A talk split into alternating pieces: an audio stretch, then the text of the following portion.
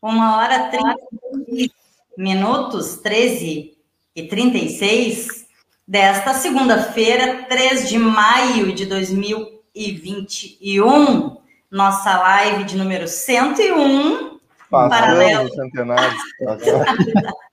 Marcinho, vencemos o centenário. Aí, Venceu. Rafa Pontuou muito bem. Maravilha, hein? Bem-vindo de volta, Márcio Oliveira. Ótima tarde. Obrigado, coisa boa voltar, né? Pois Tá com é. vocês. Saudade tua, hein? A gente estava Ah, com saudade do Marcinho também. aqui. É, porque a nossa dinâmica já envolve, já conta com o Marcinho, a gente estava com saudade. Assim a gente fica, né? Hoje a gente vai fazer mais uma edição do Atualidades, né, Guris? Que a gente retomou a, não na, na sexta passada, mas na anterior, é, porque também a gente vinha sentindo falta, né, de, de um espaço mais dinâmico, onde a gente possa trazer algumas informações. Tem um gato escalando tudo aqui, onde a gente possa trazer algumas informações e, enfim, comentar, discutir, né, sobre essas informações, notícias que estão estão por aí. E hoje a gente trouxe para segunda-feira é, o Atualidades. E vamos ter, assim como tivemos na outra edição, né, Rafa? Vamos ter é, uma participação no segundo bloco também. Dou boa tarde para vocês e ah, antes, antes de passar para os guris, para aí rapidinho.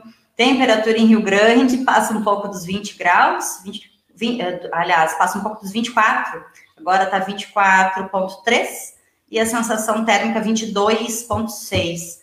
Umidade relativa do ar em Rio Grande 69%. A informação é da praticagem da Barra do Rio Grande. Agora sim, passo para os meninos é, fazerem a sua saudação. Rafael Viana. Vou botar pra minha tia que tá nos assistindo ali, ó. Pô, Ô, Ana, a Tá bom, Jean, famosa a Jean. Jean, famosa Jean, né? tá aí nos Um beijão na Jean, coisa boa. Audiência sempre qualificada aqui nesse Paralelo Qualificada, 30. né? A família, né? Marcinho, Pelo fala- menos a família tem que vir prestigiar, né? Vamos ver. É, Se nem a não é família tá com a gente, aí Ah. fica difícil, né? Quando não é a minha, é a do Rafa.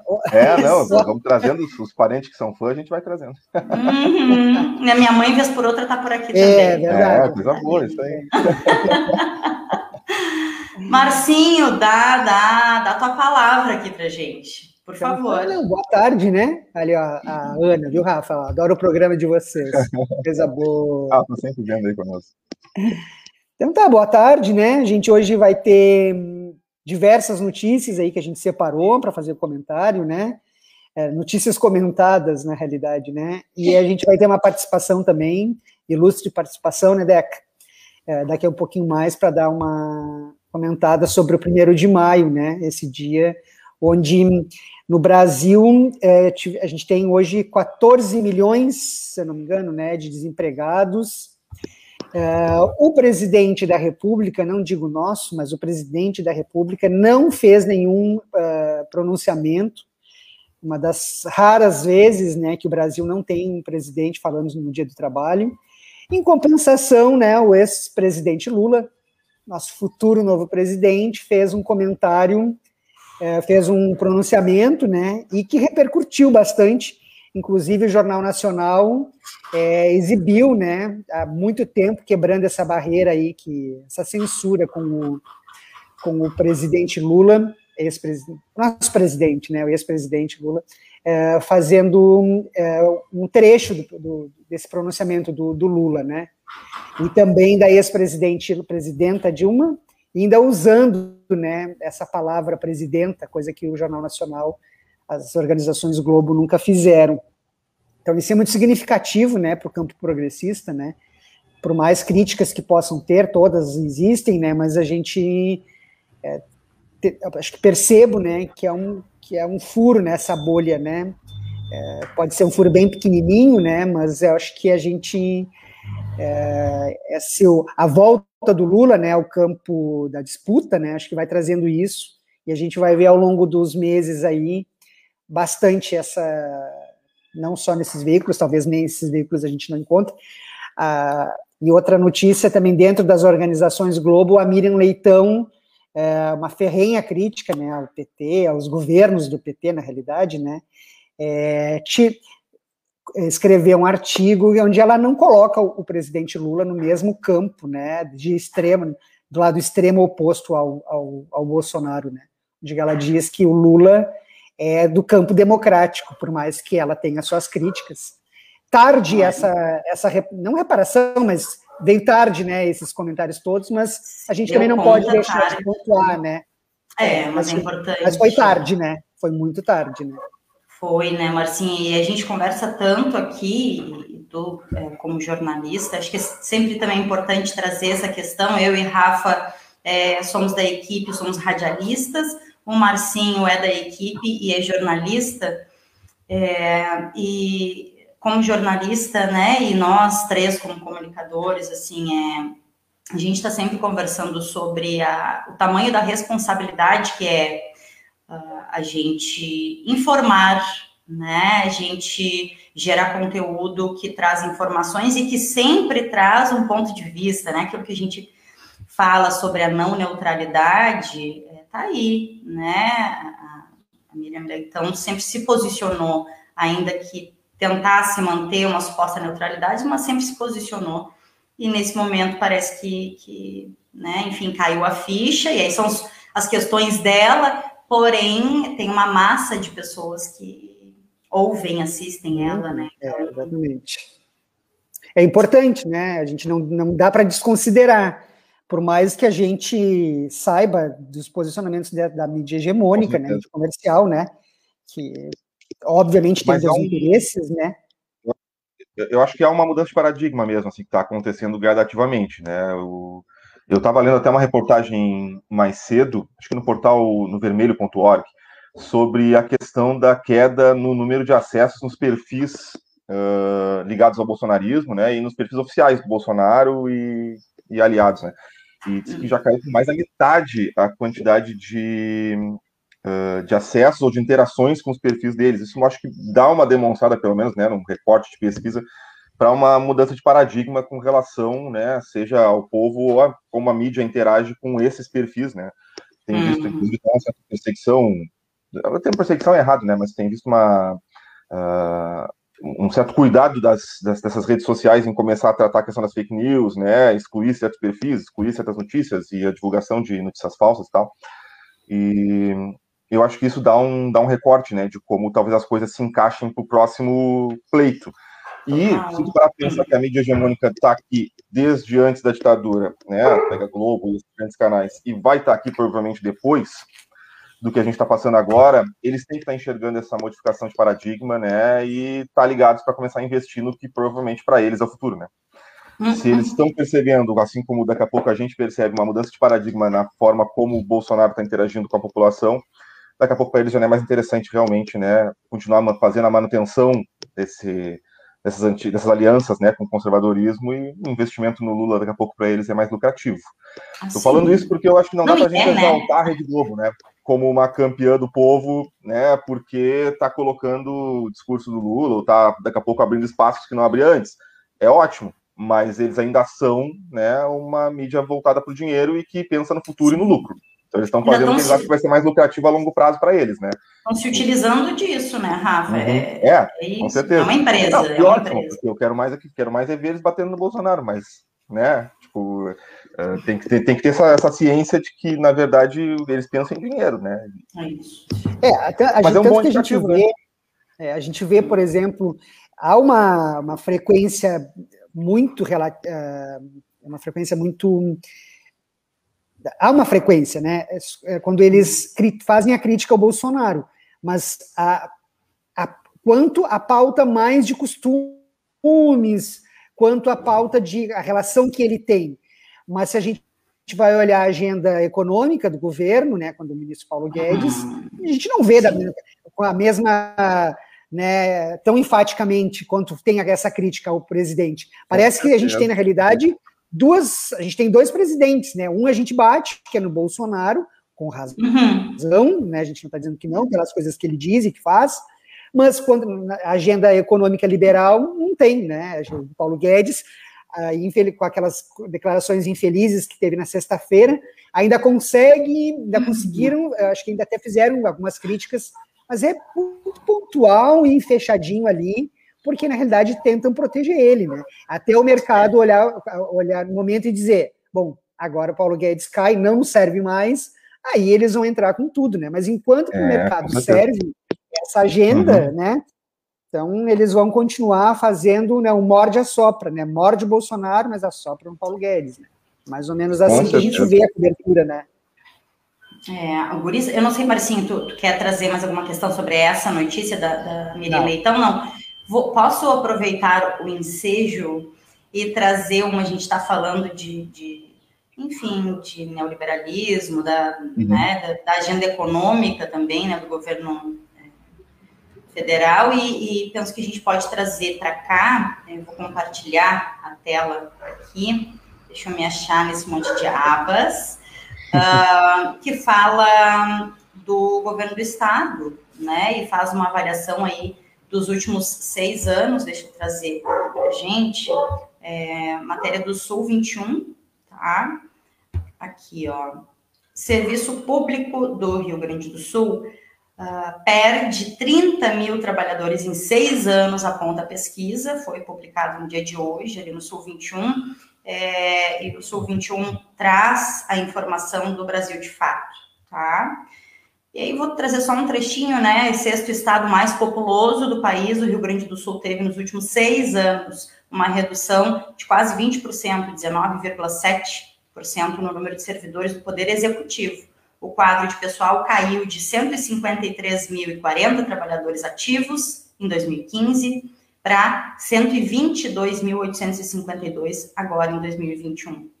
Em contrapartida, a população do estado, que era de 11,175 milhões de habitantes, em 2015 cresceu para 11,442 milhões em 2020. Aí, eh, esses dados são de um estudo feito pelo Departamento Intersindical de Estatística e Estudos Socioeconômicos, DIEESE, a pedido do Sindicato dos Servidores de Nível Superior do Rio Grande do Sul. É, bem, tem mais informações aí no Sul 21, tá?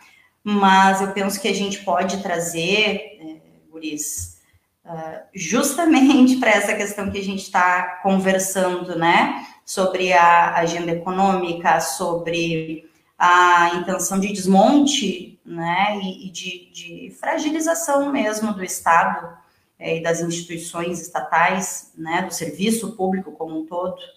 Uh, e que é uma pauta que a gente vem discutindo, né, Marcinho, enquanto sindicato, inclusive, uh, e o paralelo sempre trazendo, e está aí, né, no governo do estado não é diferente, uh, acho que a gente pode pensar em duas situações, são dez para as duas já, né, a gente pode pensar em duas situações muito pontuais e urgentes, quando a gente fala de serviço público, a gente está falando aí, entre vários tantos serviços, a gente está falando do serviço de educação pública, que são os trabalhadores em educação do governo do estado, e a gente está falando de serviço público em saúde, que são os servidores públicos que trabalham na área da saúde. É, também estão, essas duas áreas também estão é, nesse desmonte, nessa diminuição aí de, de servidores, né, de serviços públicos. E por óbvio que é, no que a gente está enxergando num cenário de necessidade de atendimento de saúde, uma proposta descabida de retorno presencial às aulas, uh, tudo isso está envolvido né, nessa pauta que a gente está trazendo, da pauta econômica do neoliberalismo, né, do lucro. É, a gente, é, a reforma administrativa, ah, os cachorros resolveram agora é, gritar. A, a, reforma administrativa vai falar, vai tra trata sobre isso, né? E ela, por mais que as pessoas pensem que não vai atingir, a, a sociedade às vezes pensa, ah, vai atingir os servidores públicos, não a nós, né? Mas a grande maioria das pessoas utiliza é o SUS, né? A gente quase qual parte do Brasil tem acesso a plano de saúde e mesmo quem tem acesso a plano de saúde, esses mais baratos, que não esses mais caros, principalmente nos grandes centros, tem, inclusive, essas grandes empresas são, são as empresas que mais faturaram durante a pandemia, né, dos planos de saúde, é, até essas pessoas que utilizam esses planos utilizam o SUS, porque essas as pessoas que utilizam esses planos não fazem cirurgia, não fazem tratamento de quimioterapia. Eles usam para consulta eletiva ali, né, a urgência emergência, mas então o SUS ainda continua uh, sendo a principal porta da saúde do brasileiro, né? E, aí é. na reforma administrativa a gente tem atingido, atingido, né? São essas pessoas diretamente. A gente tem trazido essa pauta, como tu falou, né, Deca? Bastante uhum. tempo aqui no paralelo, o sindicato, a federação, a Fazubra tem se debate, é, debruçado sobre essa reforma. O parlamento, hora ou outra, coloca ou tira essa reforma aí para entrar em discussão. É, mas é o que vai, é, é, cada vez menor o número de servidores, o orçamento das universidades cada vez menor, né, as universidades cada vez menos investindo em, em países, cada vez menos investindo, investindo em ciência e tecnologia, ou seja, é uma cadeia, né, vai, vai, vai atingindo a todos e todas ali, né. É, Marcinho, vou trazer dois destaques ainda, né, dessa, dessa matéria, dessa notícia do Sul 21, é, trazer um primeiro destaque aqui, que está em cima na tela, né? Deixa eu enxergar se está em cima na tela, sim. É, onde ela diz, né? Uh, o número de pessoas contratadas para o setor público em relação ao conjunto da população é um meio de compreender a evolução da demanda, né? E da oferta, oferta de serviços. Explica, então, uma economista, Nelise Manganelli, que é do DIESE, e aí, entre aspas, vou trazer a fala dela, o governo não está respondendo trabalhadores que estão indo para a inatividade e outros que estão abandonando o Estado. A precarização das condições de trabalho para os que ficam poderá inviabilizar a entrega do serviço público. E aí, lá para o final, eles trazem sobre o, serviço de saúde. Né? Entre os servidores da saúde, a redução é ainda mais expressiva. Em 2015, o Estado tinha é, 4.547 servidores na ativa. Em 21, agora esse ano, o número caiu para 3.219. Em números absolutos, são 1.328 pessoas a menos, o que significa uma queda de 29,2%. E aí finaliza dizendo que a situação é alarmante, ainda mais em tempos de pandemia, e é o que a gente estava falando aqui agora. Né, Deca, então... E além de, esse, e esses trabalhadores é, são os que são os que têm os menores salários. Ah, são os em número maior em quantidade, né, em porcentagem uh, de todo o serviço público, porém são os menores salários. Os trabalhadores da área da educação e da área da saúde é, são os salários são muito baixos em, em todos os níveis, uh, municipal, estadual e federal. Federal é a mesma coisa e, e são os mais atingidos por todas essas reformas uh, e são os que mais vão afetar a população, né? Os maiores uhum. salários não são, uh, não são da área da saúde e da educação. São o, uhum. A gente vai pegar dentro da, da, da Polícia Federal, é, dentro do Executivo, né? É, Receita Federal, são os maiores salários, e esses não têm, também têm números reduzidos, que a gente vai né, vai lendo essas notícias, vai comparando, mas é, comparativamente com esses outros setores não tem. E além, então, além de terem a diminuição, ainda são os que menos têm, é, têm os menores salários. Né? Ou isso, seja, mais precários são as condições de trabalho. Né? É, isso é precarização, né, Marcinho? Isso é, é precarização. É sobrecarregar a trabalhadora ou trabalhador, é não dar boas condições é, é, de, de de trabalho, é, um salário digno, um trabalho digno, né? E isso vem acontecendo. E agora, em um momento delicado em que a gente se encontra, apesar de estarmos em queda, e isso é algo. É, nem sei se dá para dizer que é positivo, Guris, mas acho que dá um, um suspiro, um alívio quando a gente vê que é, já há, há alguns dias, né? A gente se mantém alguns dias para mais, assim, mais de uma semana a gente se mantém em queda, mas é uma queda que ainda apresenta números é, finais muito altos, né? muito altos, muito mais altos do que no momento crítico que a gente passou em 2020, né? Então tem essa complexidade nessa nova situação aí que, que a gente está passando não só o Rio Grande do Sul, né? É. E aí, eu vou mandar o link para nossa convidada enquanto a gente pois segue é. papeando por aqui. Vamos seguir uhum. papeando. Uhum. E, e, aí, Fala, enquanto isso, então, eu vou falar da notícia da uh, suspensão, deixa eu colocar aqui também, uh, da segunda dose, né? Da. Deixa eu te. Da... te desculpa, Marcinho, posso te, te, te interromper? Deixa eu trazer é. só um. Enquanto tu separa a notícia aí, a Dequinha está fazendo contato, eu queria trazer só um informe rápido, um chamamento que eu vi na página da universidade, uh, do curso pré-universitário popular, tá? Que está selecionando coordenadores e educadores para participar e tal. E é um projeto bem legal. Se vocês não se importarem, eu estava lendo aqui, ó. Uh, o curso pré-universitário popular Esperança está selecionando coordenadores e educadores voluntários. As atividades deles acontecem remotamente, mas em caso de retorno a atividades presenciais, interessados devem ter disponibilidade para atuar na escola Silva Gama, no cassino, das 7 da noite até as 22h45, até as 10h45. Disciplinas que eles estão precisando de professores de matemática, física, química, inglês, espanhol, produção textual, literatura e filosofia para atuação no ano letivo de 2021. E o projeto oferece certificação ao final, então, das atividades, tá? Os requisitos é ter disponibilidade para trabalhar à noite, três dias por semana, possuir acesso à internet, né, uh, identificação com a educação popular, e os interessados só precisam entrar em contato por e-mail. Eu vou jogar o e-mail aqui na tela para quem tiver interesse. E isso é um projeto bem legal que está trazendo, né, colocando pessoas aí que uh, que estão na questão em vulnerabilidade social em acesso à universidade aí há anos, né? Então, a gente sempre tenta trazer aqui no paralelo quando eles estão precisando de algum profissional e sempre tem profissionais que respondem, né, para fazer parte do projeto e ajudar, né, na formação dessas, dessas pessoas. Vou logar o e-mail na tela aqui. Coloca, Rafinha, por favor. Tá. Fala, Rafinha. Tá, então, antes, só antes de ler essa notícia, né, de passar essa notícia, é só para dizer que dia 4, né, amanhã, às 18 horas, na página lá do escritório do Lindemeyer Advocacia, que é a nossa banca, que é a banca que atende o sindicato, a Pitafurg, vai ter uma live Saúde do Trabalhador em Tempos de Pandemia, Prevenção e Proteção.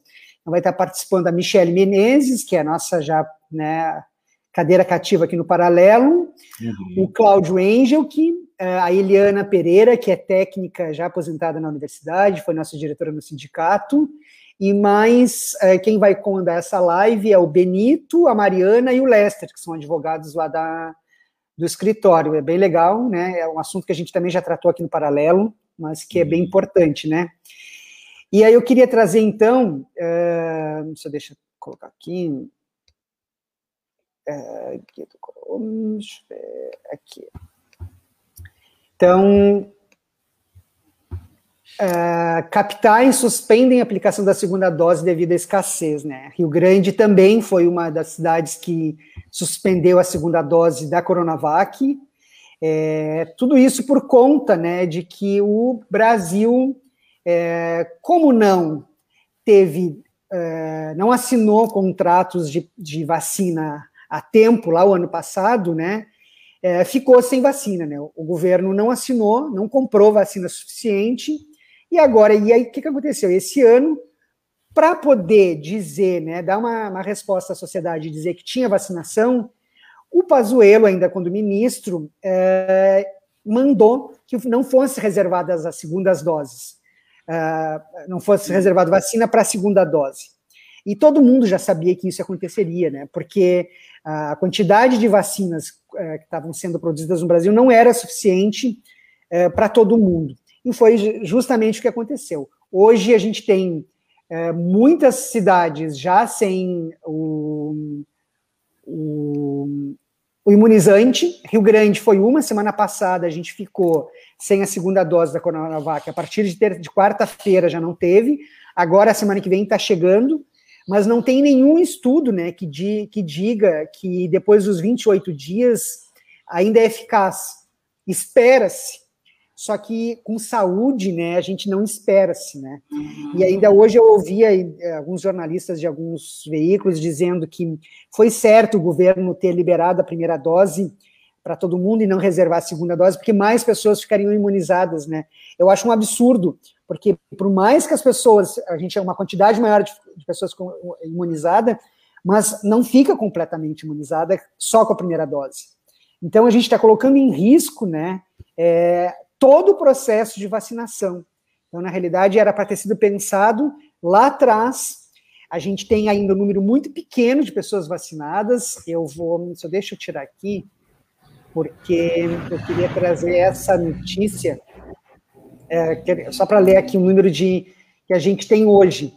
É, 31%, não, é, 14,13% dos brasileiros já receberam. Uh, não, peraí. Só um pouquinho. Para dar a informação correta. Não, aqui. Até às 20 horas de domingo, 31 milhões 875 mil 681 pessoas receberam a primeira dose da vacina, o que representa 15,5% da população. Já a segunda dose só foi administrada em 7,49% da população. É um número muito pequeno. Por mais que agora a gente está vendo, né, chegou a vacina da Pfizer, né, a, do COVAX Facility também chegou mais vacinas, mas por mais que tenham chego essas, essa quantidade de vacinas, ainda é isso muito insuficiente. E, e além, de, de, além de insuficiente, é tarde, né? São mais de 400 mil pessoas hoje, quatro, quase 410 mil pessoas. Hoje a gente atinge 410 mil pessoas mortas. Então é tarde, na realidade não é suficiente ou não, é tarde. Acho que mais do que a gente dizer que é suficiente ou não, as vacinas estão chegando tarde. A gente está em maio, é. né? Os Estados Unidos está vacinando 3 milhões de pessoas por dia, e nós no Brasil, ontem, se não me engano, foram nem 200 mil pessoas vacinadas. Ah, sim. O Marcinho, antes da gente colocar a, a, nossa convidada mega especial de hoje aqui na tela, é, eu vou só, des, dessa pauta, desse assunto que, que tu trouxe, eu vou só colocar aqui na tela bem rapidinho é, uma notícia, enfim, que, que penso que tem tudo a ver. Covid-19, São Leopoldo anuncia início da vacinação para professores e trabalhadores da educação infantil. Está aí um município do Rio Grande do Sul, né? O prefeito São Leopoldo, Arivanazzi, do PT, anunciou ontem, nesse domingo, que o município utilizará as doses remanescentes diárias, as que ficam nos frascos abertos ao final do processo de vacinação, para iniciar, então, a vacinação dos trabalhadores de educação. Sejam educadores, pessoal do setor administrativo, de apoio, com serviços de limpeza e alimentação, Uh, segundo a prefeitura, a vacinação com as doses remanescentes deve começar já nessa semana, em planejamento que será organizado pelas secretarias municipais de educação e saúde. É, enfim, tem a, a, matéria completa também no Sul 21, mas só para a gente trazer, e a gente sabe que tem várias questões, vários é, senãos que envolvem né, a, a, questão de vacinar ou não trabalhadores da educação, mas é, vai vai descumprir o plano de vacinação, e eu me pergunto que plano de vacinação é esse, né? Mas, enfim, tá aí é, o prefeito de São Leopoldo, uh, né, colocando à frente o que para essa gestão é, realmente importa, né? Junto com isso, Rafinha, a Jean colocou ali que hoje seria a segunda dose dela, e como é, Marcinho estava trazendo aí, a falta de um planejamento, a falta de uma gestão é, minimamente adequada faz com que a gente não consiga cumprir. Vamos trazer ela? Vamos, vamos, vamos trazer, vamos lá. Ela. Não, senão não vai dar tempo. Não vai dar tempo, né? Duas horas, quatro minutos, vai dar tempo sim. Cadê ela? Doris Nogueira, muito bem-vinda. Boa tarde, queridona. Boa tarde, boa tarde, Deca, minha querida. Boa tarde, Marcinho. Boa tarde, Rafa. Eu já entro rindo, assim, né? Porque não preciso dizer para vocês, né, que é um grande prazer participar sempre do Paralelo 30. E eu fico, eu, eu estava ouvindo, né, Deca, bem atenta, assim, a fala do, do Márcio, eh, Etua sobre essa questão né, de São Leopoldo, o prefeito Arivanazzi já deliberou né, que começa a vacinação uh, dos trabalhadores da educação. E eu fico pensando, desde ontem, quando eu li essa, essa reportagem, eu fiquei pensando que diferença que faz um voto, né? Como faz a diferença o nosso voto, seja no executivo, seja para o legislativo, seja para o presidente né, da República, e como as pessoas têm ainda uh, muita resistência em fazer essa discussão, né? eu falo enquanto enquanto categoria, né? A nossa categoria ainda tem, mas com o passar do tempo, né? A gente vai vendo e a gente vai cada vez aprofundando mais esse debate, né? Com as categorias e com a, e com a comunidade, com a população em geral, que o nosso voto ele tem consequências, né? Uma das consequências que nós estamos vendo agora é a questão da vacinação uh, dos trabalhadores em educação, essa questão nacional da pandemia, e tu colocaste muito bem, Deca, eu estava assistindo, né? Que plano? Nós não temos um plano nacional de vacinação. Nós não temos uma agenda, nós temos um Ministério da Saúde totalmente desorganizado e desarticulado. A questão da falta da segunda dose das vacinas, né? Faltaram por uma orientação do ministro da Saúde que disse que podia usar todas as doses, né? Que os municípios não precisariam, me corrijam, né? Mas eu acho foi isso mesmo? Mas é né? isso, né? é isso. Foi então, isso mesmo, né? Há, uma, é, há um descontrole, uma falta de planejamento generalizado, né? A nível federal. Então, sobra para os municípios tomar a frente e fazer essas iniciativas como o Ari Vanazzi está fazendo em São Leopoldo, né? Porque é. é um entendimento que ele, que ele tem, né? Um entendimento enquanto gestor que infelizmente né, é uma minoria. Né? O Doris, um, até, antes até de falar sobre isso, é, a Doris, quem não conhece a Doris? Mas para quem não conhece a Doris, ela está não, muita gente não conhece.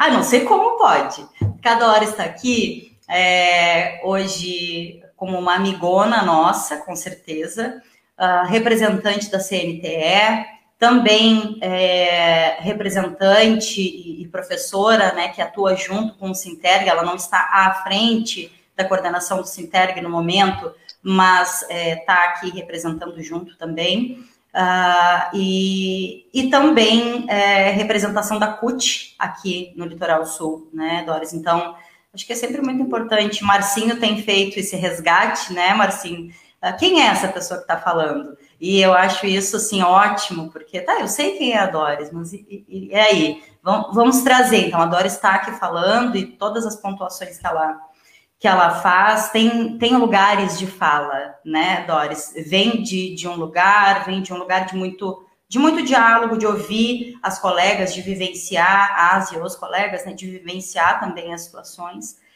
Uh, e acho que a gente precisa falar sobre essa situação, né, do Rio Grande do Sul, não só, mas do Rio Grande do Sul e de Rio Grande, é, com essa proposta descabida, com essa, porque o governador do estado do Rio Grande do Sul uh, chegou a entrar com um pedido junto ao STF para conseguir vacinar trabalhadores em educação, mas em seguida, não sei como está agora, mas em seguida parece que meio que desistiu, porque seria um risco muito grande é, para o executivo, uh, daqui a pouco ser acusado de descumprir este plano, né, um calendário, uh, e desistiu.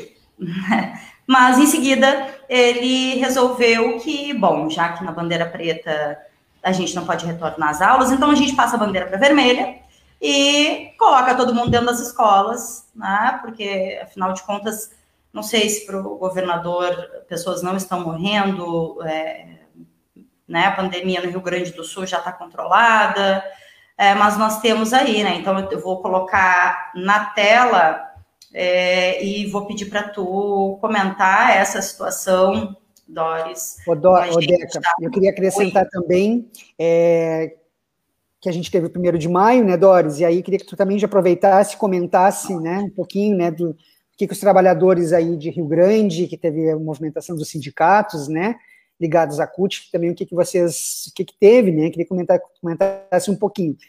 E quanto a da, da retorno às aulas, é, tem escolas no Rio Grande do Sul, inclusive reconhecido pelo próprio governo do estado, que não tem uh, banheiro nem água, né, e, co e, como esses trabalhadores vão voltar, como é que essas crianças, esses jovens estarão voltando. E enquanto hoje é, morreu veio a falecer um funcionário de escola eh, em Porto Alegre de Covid, né, secretário de uma das escolas, fora tantos outros que tem e a gente acaba não, né, não sendo noticiado, né? Mas a realidade é essa, né? É, é, é uma realidade muito, uh, uh, muito difícil, né? Uma realidade, na verdade, uma realidade muito cruel, né? Essa decisão do governador de mudar a cor uh, da bandeira para que se permita né, o retorno presencial às aulas, nada mais foi do que atender aos interesses econômicos, né? Embora a gente entenda todas as dificuldades que as escolas particulares, particularmente as escolas de educação infantil particulares, vêm enfrentando nessa pandemia, uh, com a perda né, de alunos, com a demissão de trabalhadores, nós entendemos que isso, isso aí tem que ir para conta do governo federal, que não apresentou, na verdade, nenhum plano né, de auxílio para essas, essas instituições.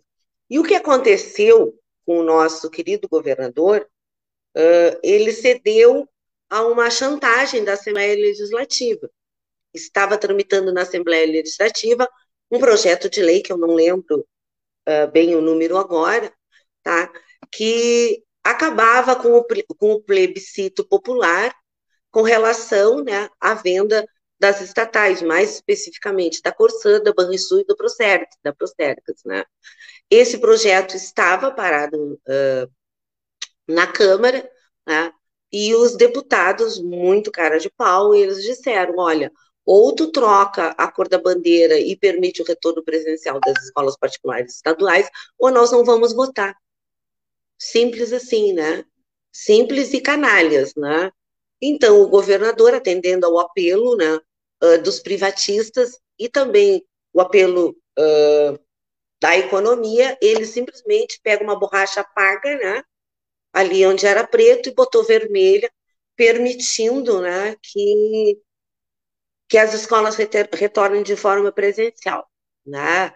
Houve, então, uma, digamos assim, uma briga né, judicial muito grande, porque o CEPERS, é, o coletivo Pais e Mães pela Democracia e o Simpro, eles entraram né, judicialmente, ganharam uma liminar, a liminar foi derrubada, depois, em outra ocasião, a juíza deferiu mantendo a liminar, né, enquanto se, se tivesse a bandeira preta, inclusive essa, essa juíza, vocês devem ter acompanhado, né, ela sofreu um ataque, né, violento, né, com movimentação na frente da casa delas, né, uma coisa assim inadmissível, né, em tempos de demo, democracia, entre aspas, né, é. que a gente está vivendo, e, mas enfim, né, o, depois foi, uh, foi julgado procedente, né? Os desembargadores do Rio Grande do Sul julgaram a favor, e foi nesse momento que o governador troca a bandeira. Né? Hoje à tarde, eu acredito que agora, nesse momento, esteja acontecendo uma audiência de conciliação, né?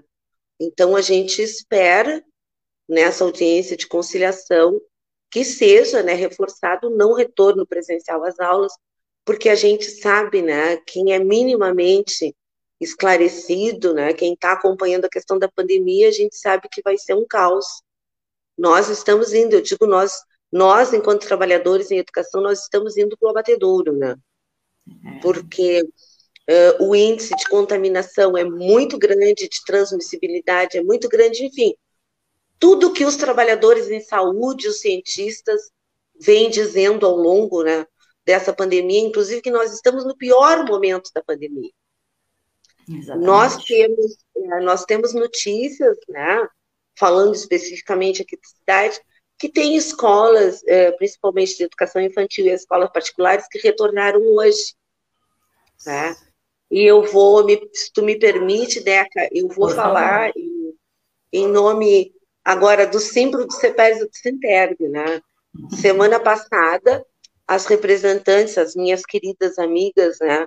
Suzy representando o Sinterg, a Andréia representando o Sexto Núcleo do CEPER, e a nossa querida Nana, né, representando o Simpro, tiveram uma reunião com o prefeito municipal aqui da cidade, o senhor Fábio Branco, onde levaram para ele um documento né, com todas as informações e pedindo o não retorno presencial das aulas, porque o prefeito ele tem essa prerrogativa, ele pode né, deliberar que as escolas estaduais não abram, Sim. nem as particulares. Né?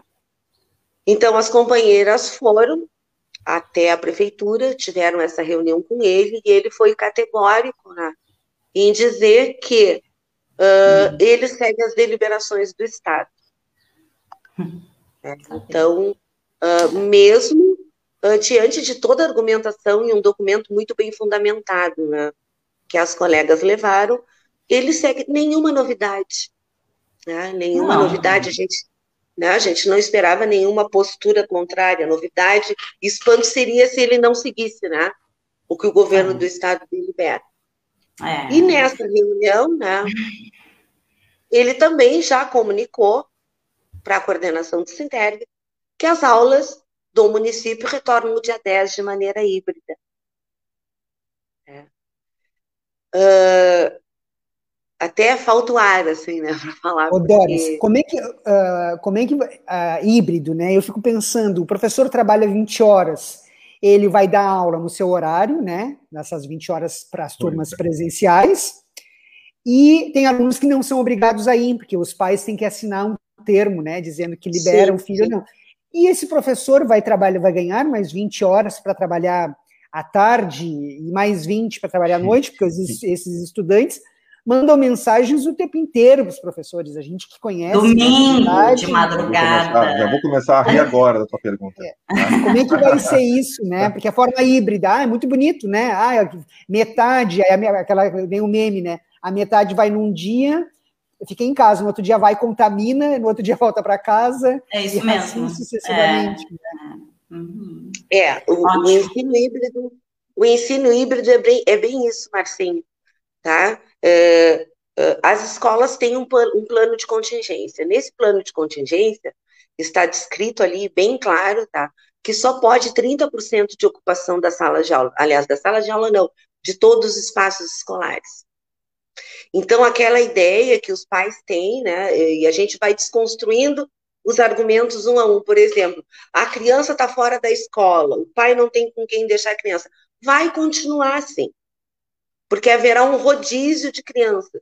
Então, uma turma, uma parte da turma vai ter aula essa semana, na outra semana ela vai ficar em casa, tá? Então, ela vai continuar sem ter onde ficar, sem ter com quem fique com ela, né? E, e quanto a essa questão, Márcio, é, o, o, a presença da criança ela é facultativa, os pais podem optar por não mandarem. E no Estado, conversando com a André e com as colegas do Estado, o que a gente está vendo é isso. Tem, esco tem escolas que de uma turma vai um aluno, da outra turma vão dois alunos. Então, as crianças que optarem, os pais que optarem por não mandar, e a gente espera que não mandem mesmo, né, as crianças da escola, eles têm essa oportunidade de continuarem com o remoto. Né? No Estado, eu assisti a, a reportagem da secretária de Educação, acho que foi semana passada, e ela disse que vai ser assim: o, são 30 horas, 20 horas presencial, e nas outras, uh, nas outras horas o professor vai atender esses alunos remotos.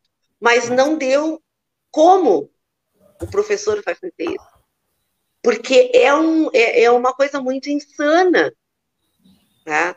Tu, tu vai estar tá na escola, tu vai dar a tua aula ali presencial, por exemplo, para um aluno, né? Depois tu vai para casa, qual é o momento que tu vai fazer isso? Esses questionamentos também a gente faz.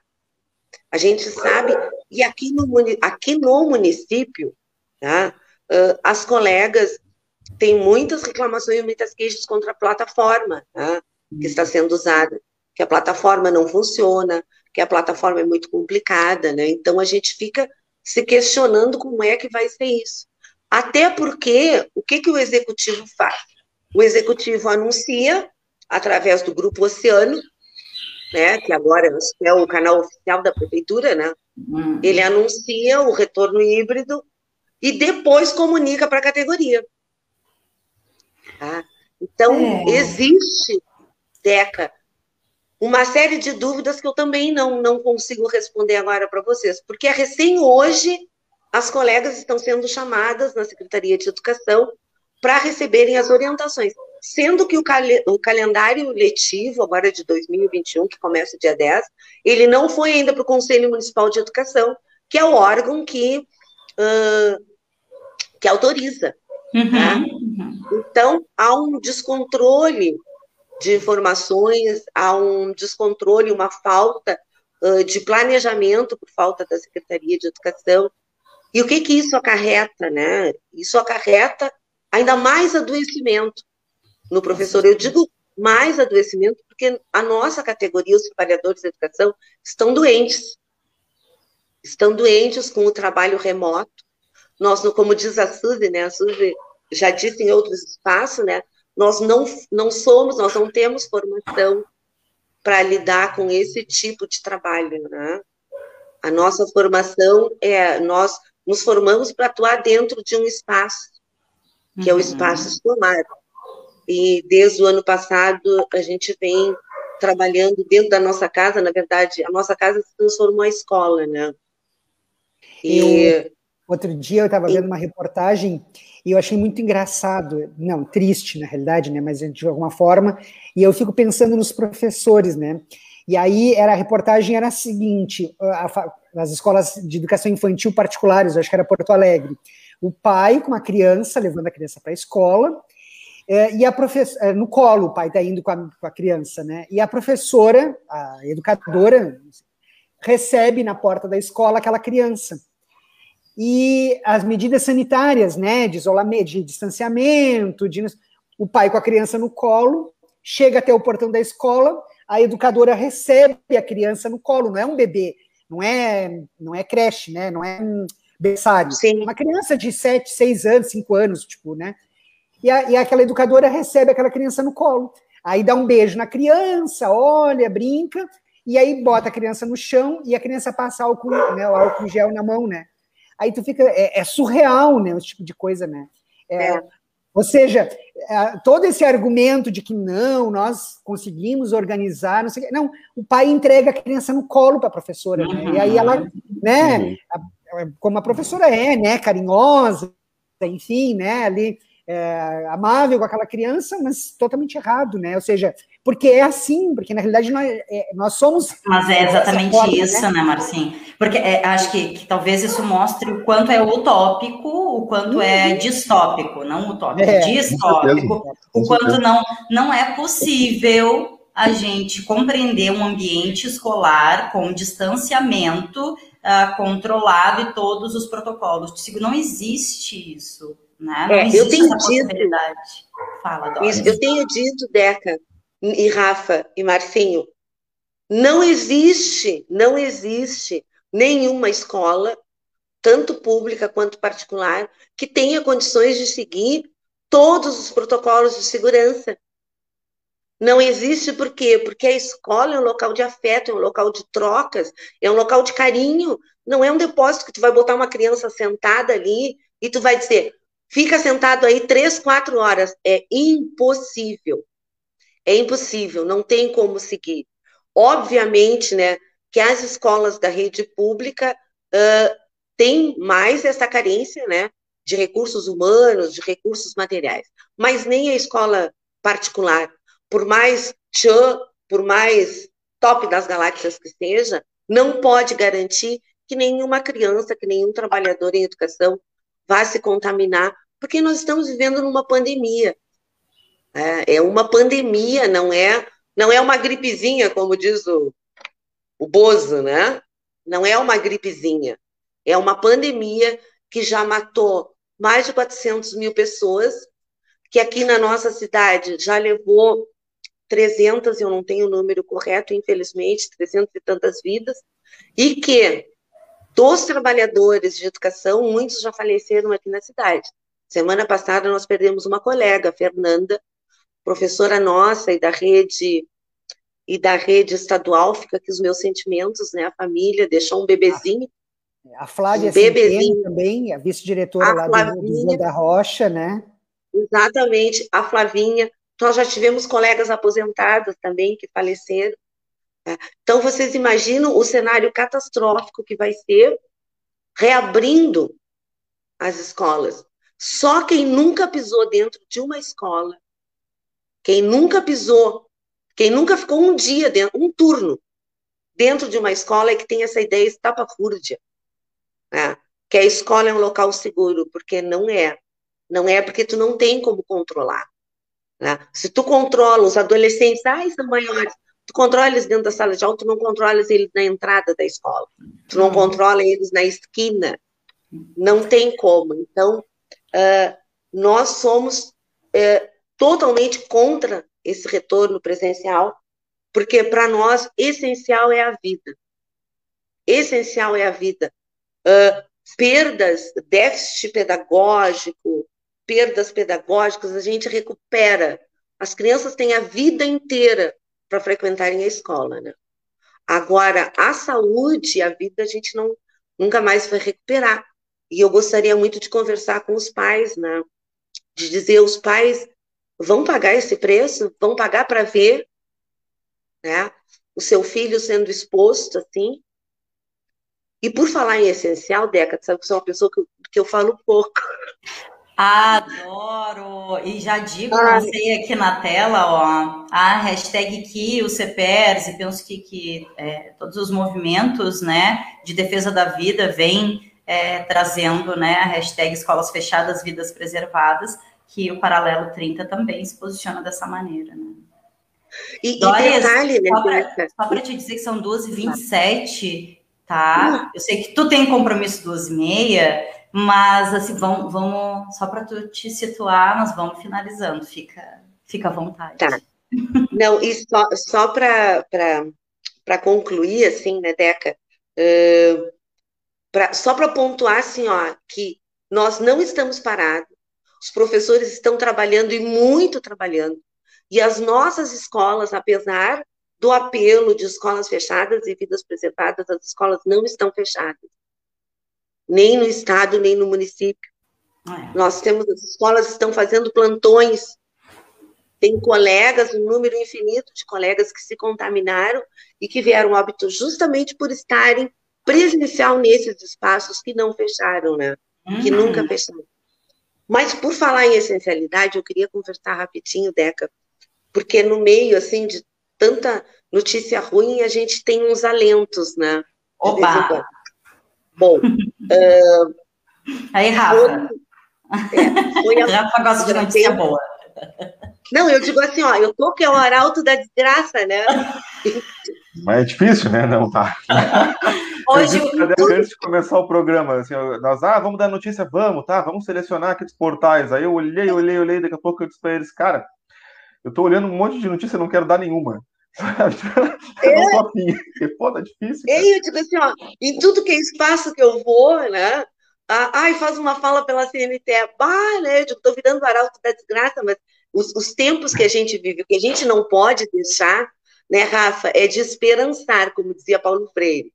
Né? Mas esperançar não é de ficar parado, é esperançar de ir atrás né, da mudança. E semana, há duas semanas atrás, entrou um projeto de lei, o PL 5595, que ele trata da essencialidade da educação. Tá? Esse projeto, ele foi aprovado na Câmara, na Câmara Federal. Né? Esse projeto, a educação sendo considerada como um serviço essencial, isso significa o quê? Que nós vamos voltar assim para dentro da sala de aula e, ó, com vacina, sem vacina, uh, com segurança sanitária ou sem segurança sanitária, porque é serviço essencial, né? Então, esse projeto, ele foi, ele foi aprovado, né, pelos nobres uh, deputados, né, os mesmos que lutaram muito para que o Fundeb não fosse renovado, os mesmos que votaram a favor, né, uh, do congelamento dos investimentos em educação, os mesmos que votaram pelo congelamento do piso, né, e de qualquer reajuste que os servidores, os professores tenham esse ano, né, através da 173. Então, os mesmos vereadores, eh, aliás, vereadores não, desculpe, os mesmos deputados, né, que votaram tanto contra a educação, ah, então eles aprovaram agora dizendo que a educação é serviço essencial, né? É, é de um cinismo assim sem tamanho. Esse projeto ele saiu da Câmara e foi para o Senado, e aí que nós tivemos a boa notícia, Rafa. Tá? Nós, com muita pressão da CNTE, dos sindicatos, das centrais sindicais, ele foi retirado de pauta. Ele foi retirado de pauta com né, o, com a, uh, a promessa, digamos assim, né, do Rodrigo Pacheco, né, que é o presidente do Senado, ele se comprometendo a iniciar uma discussão uh, bem séria, né, a respeito desse projeto, uh, sobre um retorno seguro com a vacinação dos trabalhadores, dos profissionais da educação. O que já está acontecendo, já está acontecendo no Maranhão, está acontecendo uh, em São Paulo, no Rio de Janeiro. Né? Então, ele se comprometeu a, retirou e se comprometeu a só votar, uh, colocar na pauta do Senado quando tiver uh, essa discussão, né, essa deliberação. Porque o que, que acontece? Os professores estão no grupo prioritário, mas nós temos 80 milhões de pessoas antes de nós. Né? E se a educação é tão essencial assim, que vacinem os trabalhadores da educação. E eu deixo bem claro aqui que não é egoísmo nosso. Como muita gente sabe, vocês são egoístas e querem passar na frente. Nossa. Não, nós não queremos. Nós queremos voltar ao nosso trabalho, nós queremos voltar para o chão da escola, mas nós queremos garantias, né? Garantias, e nesse momento a garantia é a nossa vida, né? A nossa vida, dos nossos familiares e dos nossos alunos também, não é, Deca? Com certeza, né, Doris? E que, que tempos são esses, né? Mas deixa eu trazer, quando tu falou em esperançar, eu lembrei da notícia, uma notícia, né? É, é notícia, uma informação, enfim, uma, um registro de uma data uh, muito importante que marcou aí 24 anos sem Paulo Freire, foi publicado no dia de ontem. Deixa eu só trazer para a tela aqui rapidinho é, porque isso também é muito importante, né? Tá aqui, ó, 24 anos, há exatos 24 anos, 2 de maio, foi ontem, então, né, de 97, o filósofo e educador Paulo Freire falecia vítima de infarto no miocárdio. Foram 75 anos dedicados à criação de métodos inovadores de educação, com foco na transformação social, que se consolidaram como referência mundial e é, Paulo Freire, que é, não é por acaso, né, Doris? Assim como profissionais da educação, assim como a nossa educação, uh, Paulo Freire vem sofrendo muitos ataques, né? Uh, e tá sim, aí, a gente sim. precisa fazer esse destaque, né? É, um. E esse ano, esse ano, Paulo Freire estaria completando 100 anos, então nós comemoramos Olha. os 100 anos do nascimento de Paulo Freire.